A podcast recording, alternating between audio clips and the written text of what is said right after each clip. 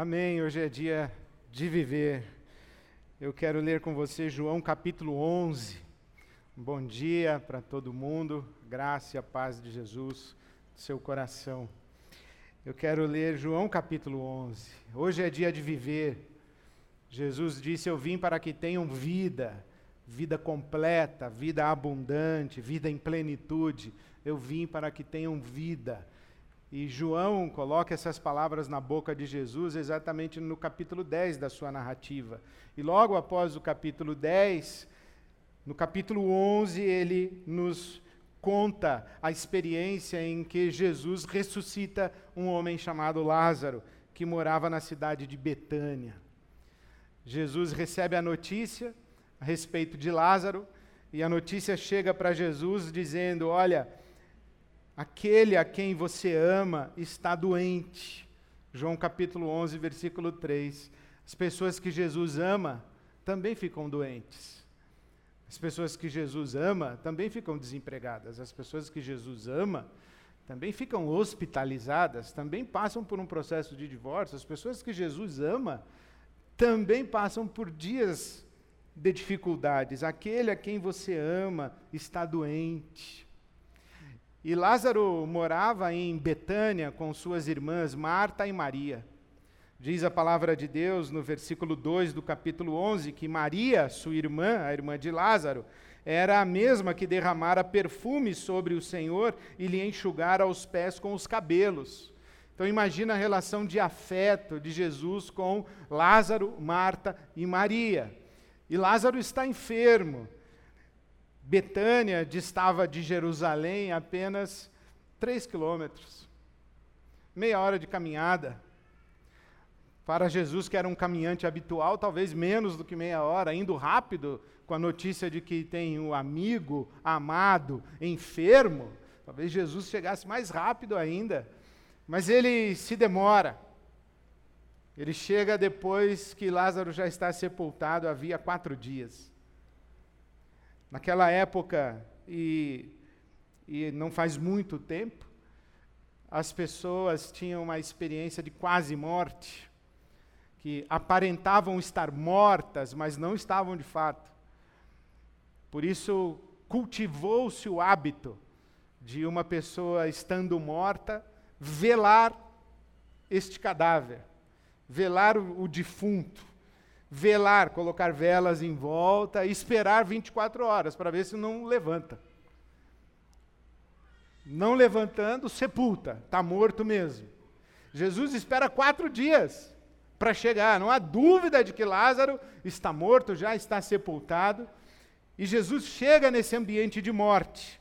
O versículo 21 é muitíssimo interessante, porque é um encontro. Marta vai ao encontro de Jesus e diz: Senhor, se estivesses aqui, meu irmão não teria morrido. Mas sei que mesmo agora Deus te dará tudo o que pedires. João 11, 23. Jesus lhe diz: O seu irmão vai ressuscitar. Marta respondeu: Eu sei que ele vai ressuscitar na ressurreição, no último dia. Disse-lhe Jesus: Eu sou a ressurreição e a vida. Aquele que crê em mim, ainda que morra, viverá, e quem vive e crê em mim não morrerá eternamente. Aqui está Marta em volta da morte. Aliás, todo o ambiente ali é de morte. Jesus chega no ambiente da morte, no ambiente afetado pela morte, no ambiente determinado pela morte, tudo ali é morte. Eles estão em luto. Eles estão sob o impacto da morte. Marta está sob o impacto da morte. Maria sob o impacto da morte. Lázaro recentemente sepultado. O ambiente é de luto. O que é o ambiente da morte? O ambiente da morte é quando temos a sensação de que algo deveria ter sido feito no passado e não foi feito. Ou algo foi feito e não deveria ter sido feito, e é por isso que estamos aqui hoje. É o que Marta disse para Jesus: se o Senhor tivesse chegado mais cedo, talvez ele não tivesse morrido, ou se o Senhor tivesse chegado antes, ele não teria morrido. O Senhor demorou para chegar. Lá no passado havia algo que poderia e deveria ter sido feito, aquela falta no Modric, pelo amor de Deus. Mas não foi feito. E agora, por isso, nós estamos aqui. Algo no passado deveria ter sido feito. Ah, se eu tivesse feito diferente, ou por que eu fiz aquilo? Ou por que fizeram aquilo comigo? Ou por que deixaram de fazer aquilo comigo? E algo morre para nós.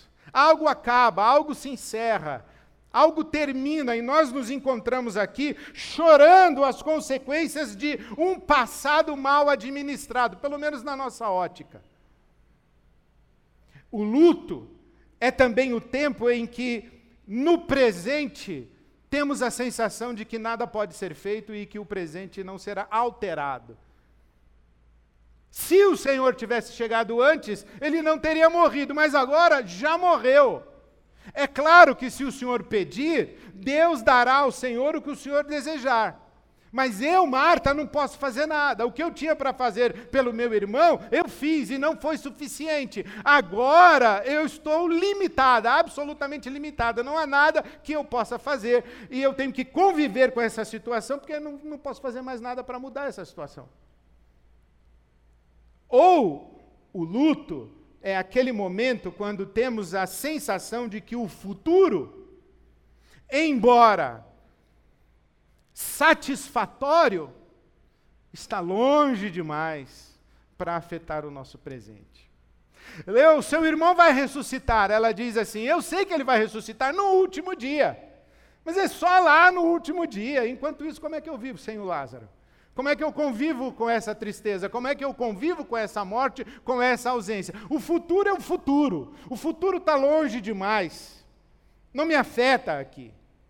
E é nesse lugar é nesse ambiente que Jesus chega o ambiente da morte. As pessoas ao redor de um túmulo, de um sepultamento, vivendo, sofrendo algo que morreu. No caso aqui, Lázaro, mas no nosso caso, nós choramos muitas faltas, nós choramos muitas mortes. Aí Jesus chega. Jesus chega dizendo: vai ter ressurreição aqui. Você crê nisso? Ele pergunta para Marta, né? Você crê nisso? Versículo 26 do capítulo 11. Você acredita nisso? Eu sou a ressurreição e a vida, vai ter ressurreição aqui. Jesus está dizendo: não é lá no último dia, é aqui. Ah, então vai ao sepulcro. E o sepulcro não era como os nossos, uma cova cavada no chão. O sepulcro daquela época era uma gruta com uma pedra na frente. Então Jesus pede para tirar a pedra, e no sepulcro, ou nessa gruta, vários mortos estavam colocados, estavam ali sepultados, vários mortos, numa gruta. E Jesus chega diante dessa gruta, no versículo 43. Aqui eu acho que temos um segredo. Aqui acho que temos um segredo. João 11, 43. Jesus chega diante desse túmulo na porta da gruta e diz: Lázaro, venha para fora. Como se Jesus dissesse: né? Lázaro, hoje é dia de viver. Vem para fora, vem para a vida.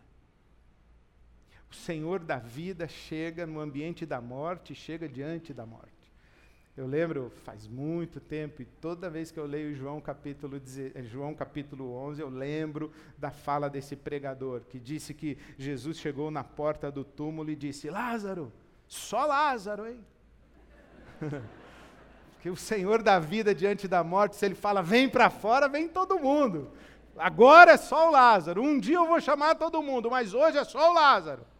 Lázaro, vem para fora. E o Lázaro sai, sai com as, as mãos atadas, os pés atados em faixas, com o rosto envolto num pano, sai uma múmia do túmulo. E Jesus diz: tirem as faixas e deixem-no ir. Vem para fora. Eu queria que você sublinhasse essa expressão: vem para fora, vem para fora. Minha esposa diz que a vida acontece na rua sai para o supermercado, volta e diz: Você não sabe quem eu encontrei. Vai fazer uma caminhada, diz: Você não sabe o que aconteceu. Eu vi uma casa, eu vi uma placa, eu vi uma pessoa, eu vi uma notícia, eu vi, passei por um casal. Eu... A vida acontece na rua. A gente não sabe o que vai acontecer, mas vem para fora porque a vida acontece. Não fica aí onde você está. Não fica aí chorando seu passado. Não fica aí olhando para o seu presente como se ele fosse isso em definitivo, que não houvesse nenhuma mudança possível. E não fica aí olhando para um futuro distante, esperando ele chegar. Vem para fora. Vem para a vida. Essa expressão de Jesus, vem para fora, ela, ela atravessa as páginas da Bíblia Sagrada. O nosso manifesto, o texto manifesto da nossa campanha, começa com Abraão. Abraão numa tenda. Abraão, no capítulo 12 de Gênesis, recebe promessas de Deus de ser o pai de uma grande nação. Mas no capítulo 15, ele está numa tenda, amedrontado, inseguro, incrédulo, lamentando-se, dizendo: Eu não tenho filhos, já tenho idade avançada, minha mulher com idade avançada, como é que eu vou ser pai de uma grande nação? Eu tenho uma promessa, mas isso está muito lá no futuro, isso está muito distante, isso está muito longe. E diz Gênesis capítulo 15 que Deus está dentro da tenda com ele e diz: Vamos lá para fora. E quando Abraão sai da tenda, Deus diz para ele: Olha o céu, olha as estrelas, olha as estrelas. Olha as estrelas, quantas estrelas, você será pai de uma grande nação, mas sai da tenda. Elias, depois de enfrentar os profetas de Baal, vai parar numa caverna. Elias estava pensando, agora Acabe e Jezabel, o rei e sua rainha, eles vão me caçar até acabarem com a minha vida, minha vida acabou. Não há nada que eu possa fazer, minha vida acabou. Olha o que eu fiz lá, matei 400 e tantos profetas de Baal, agora minha vida acabou, estou dentro de uma caverna. E a Bíblia Sagrada diz que Deus está dentro da caverna com ele diz: Elias, o que você está fazendo aqui? A vida acontece na rua, Elias, vamos lá para fora. E Jonas, hein, dentro do, da barriga do peixe? O que você está fazendo aí, Jonas? Você tinha que estar tá em Nínive pregando, vamos para a rua. Vão para fora. E Jesus, quando morre, ressuscita. Seus discípulos onde estão? Estão numa casa, amedrontados. E Jesus manda, através das mulheres, uma mensagem para eles: saiam daí, saiam da casa, a vida acontece na rua, vão para fora, me encontrem lá na Galileia, porque a vida está acontecendo, sai daí. Esse vem para fora é muito significativo, vem para fora. E é muito bonito quando Jesus diz para Marta e Maria: vai ter ressurreição hoje. Eu não estou falando aquela do último dia, porque haverá aquela do último dia. Mas aquela do último dia é definitiva, é a última. Quando os nossos corpos mortais forem revestidos de imortalidade, diz o apóstolo Paulo. Quando nossos corpos corruptíveis forem revestidos de incorruptibilidade. Nesse dia nós cantaremos em volta da morte com Jesus, dizendo: Onde está a morte, o seu aguilhão? Onde está o seu poder de ferir? Onde está a sua capacidade de diminuir e estrangular a nossa vida? Nós vencemos, a vida venceu, Jesus venceu, nós ressuscitamos, então é no último dia. Mas antes de chegar naquele dia, Jesus diz: Tem ressurreição aqui. E essa ressurreição de Lázaro é interessante, porque ele ressuscita e morre de novo. E aí eu fico pensando, se essa experiência de Lázaro não é simbólica, não é arquetípica, não é paradigmática de tantas mortes e ressurreições que experimentamos na vida. Quando eu chego diante de Jesus e, e eu, eu fico lá na minha tenda, fico na minha caverna, fico no ventre do peixe, eu fico dentro da casa, eu fico com medo, chorando o meu passado, pensando que o presente não, não vai trazer nada de novo para mim e que o futuro está muito longe. Aí Jesus vem e diz assim: Ed, ressuscita aí, cara, vem para a vida, vem para fora. E eu vou, aí morro de novo, volto para a tenda. Aí vou para, aí volto. A vida é assim. E hoje, quando Jesus nos encontra, ele diz: Hoje é dia de viver. Sai, vem para a rua. Quinta-feira teve festa das ONGs e eu, eu fiquei, teve o jantar, os funcionários, voluntários, recebemos, foi uma festa muito linda. E aí eu fiquei conversando com as pessoas e um casal muito querido da Ibabe há tantos anos, eles me contaram uma história que eu achei sensacional. Receberam um convite de casamento. Aí ela chegou para ele e falou: oh, chegou esse convite aqui, sabe de quem é? Ele falou: não. Ela falou: eu também não.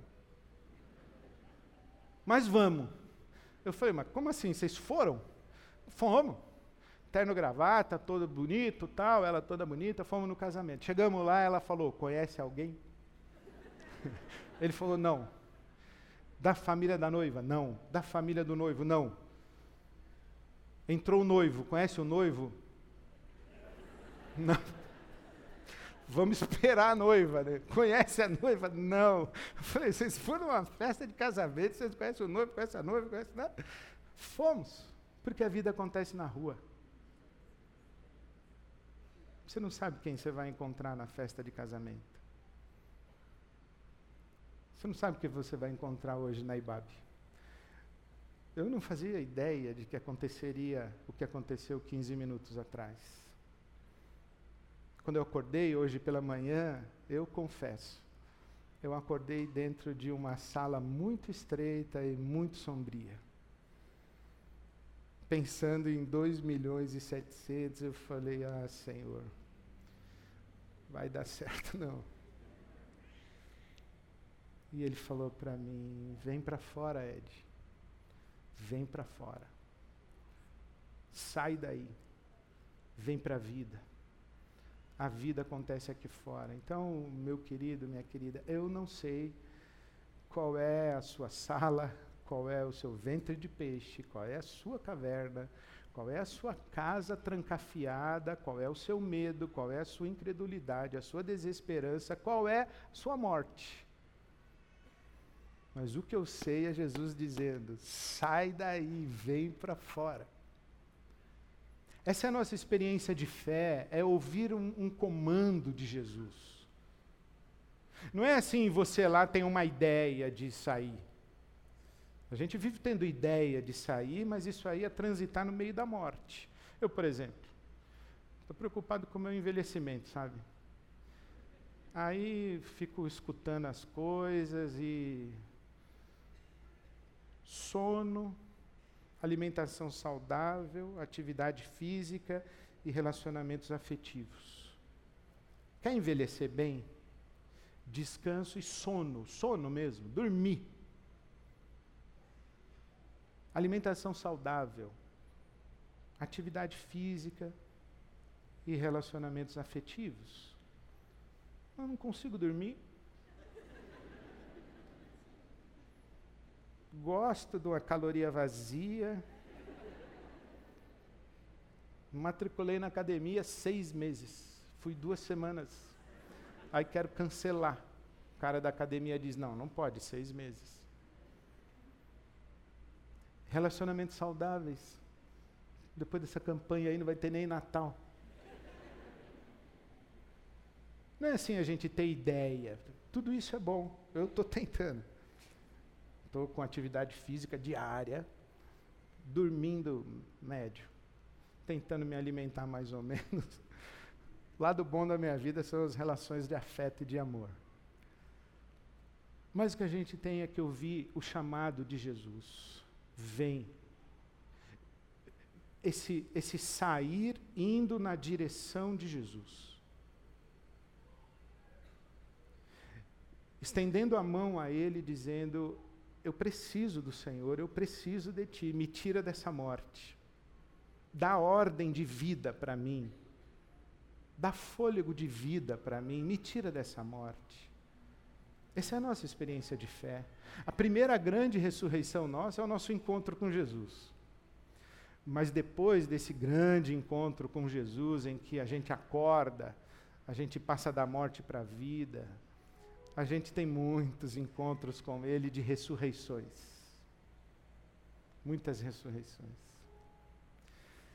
E sabe que quando a gente estuda esse pessoal que tem experiência de quase morte ou de morte, gente que fica em coma durante muito tempo e volta, gente que passa por um, um, um não morreu por um tris. O que que as pessoas falam? Deus me deu uma nova chance a gente diz assim: nossa, você nasceu de novo. Nossa, foi um livramento, você nasceu de novo. Deus me deu uma nova chance, eu nasci de novo. E a gente não volta diferente, não volta igual, a gente volta diferente. Porque se voltar igual, a gente não saiu da morte para a vida, a gente fez movimento dentro da morte. Então ouça Jesus chamando você, vem para a vida. Vem para a vida. Para deixar a morte, a gente tem que reconhecer que algumas coisas morreram. Morreram. Ok, morreram. Deixar algumas coisas morrerem, que nós ficamos alimentando, moribundas, fazendo com que elas sobrevivam por aparelhos, esticando a vida, e Deus olhando, dizendo: Que parte você não entendeu? Que isso aí acabou. Reconheça. Algumas coisas a gente reconhece, outras coisas a gente deixa morrer, outras coisas a gente faz morrer, que precisam morrer. Aí a gente olha e diz: Senhor, lá atrás, no passado, eu, eu fiz o melhor que eu pude, mas se não foi suficiente, me perdoa e me dá uma nova chance a gente diz: Senhor, o, o tempo presente aqui nos dá o teu socorro. E a gente usa o nosso horizonte futuro, a nossa esperança, como inspiração para a gente viver hoje. Então, meu irmão, minha irmã, vem para a vida, vem para fora, sai do seu lugar e viva, porque hoje é dia de viver. Queria convidar você a se colocar em pé e vamos celebrar. A noite foi longa, eu sofri, mas tua presença mudou minha vida. O tempo da graça chegou na minha vida, então chegou. Mas quem sabe precisa chegar de novo. Chegou, mas quem sabe Deus precisa soprar de novo para você nessa sua noite. Vem, vem para a vida, vem para a vida. Hoje é dia de viver. Amém. Amém.